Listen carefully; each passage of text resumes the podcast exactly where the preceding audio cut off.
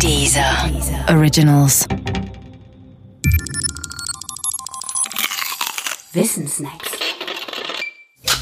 Nussknacker. Super genius. Knackst du's oder knackt's dich? Wasser im Wein. Stell dir vor, du hast zwei vollkommen gleiche Gläser vor dir stehen, von denen das linke mit 100 Milliliter Wasser und das rechte mit 100 Milliliter 13-prozentigem Bordeaux-Wein gefüllt ist. Du nimmst das linke Glas, also das Glas mit Wasser, und schüttest 25 Milliliter davon in das rechte Glas, also das Glas mit dem Wein. Beim Umschütten geht kein Tropfen verloren und das rechte Glas läuft auch nicht über.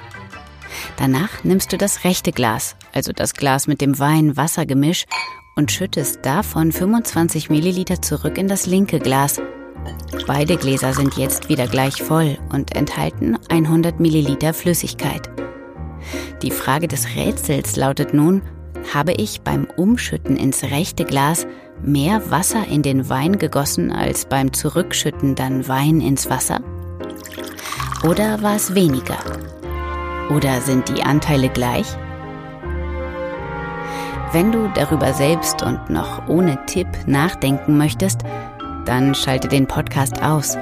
Jetzt. Denn gleich kommt der Tipp.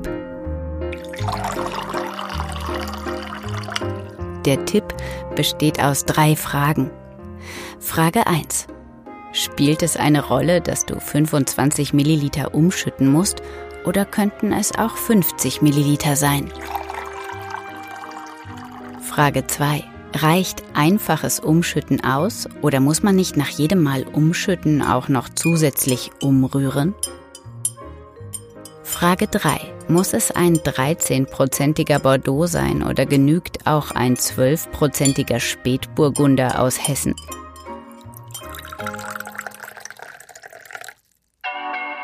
Gleich kommt die Lösung. Schalte den Podcast ab, wenn du sie noch nicht hören möchtest.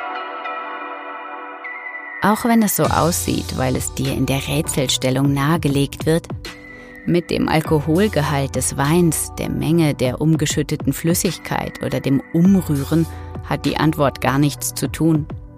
Sie lautet, es ist genauso viel Wein im Wasser wie Wasser im Wein. Man macht sich das so klar. Im linken Glas ist nach dem zweiten Umschütten eine bestimmte Menge Wein im Wasser. Diese Menge nimmt dort einen gewissen Raum ein, ein gewisses Volumen. Dort, wo jetzt der Wein ist, war früher Wasser. Wo aber ist dieses Wasser hin? Da es nicht im linken Glas ist und auch nicht verschüttet wurde, kann es nur in dem rechten Glas sein. Das aber heißt, es ist das gleiche Volumen Wasser im linken Glas wie Wein im rechten. Die Anteile sind also gleich.